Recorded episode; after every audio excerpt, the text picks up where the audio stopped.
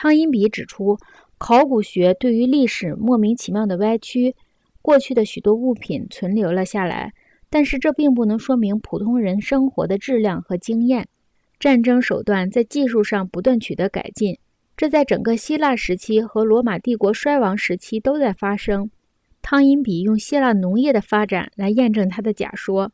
当梭伦改革使希腊人脱离混合农业，走向专门产品出口的农业规划时，产生了许多令人高兴的结果。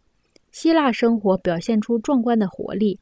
紧随其后的阶段也强调专业化生产，他们依赖奴隶劳动，生产的增加也颇为壮观。然而，由于专业技术分工的奴隶大军种田，独立自由民和小农社会生存的路子就给堵死了。结果就产生了没有根基的寄生虫聚集于罗马城镇的奇怪世界。机械化工业的专业分工和市场组织给西方人提出的挑战是：是单一裂面的制造业的挑战，是每次一丁点儿的对付一切事物和一切操作过程的挑战。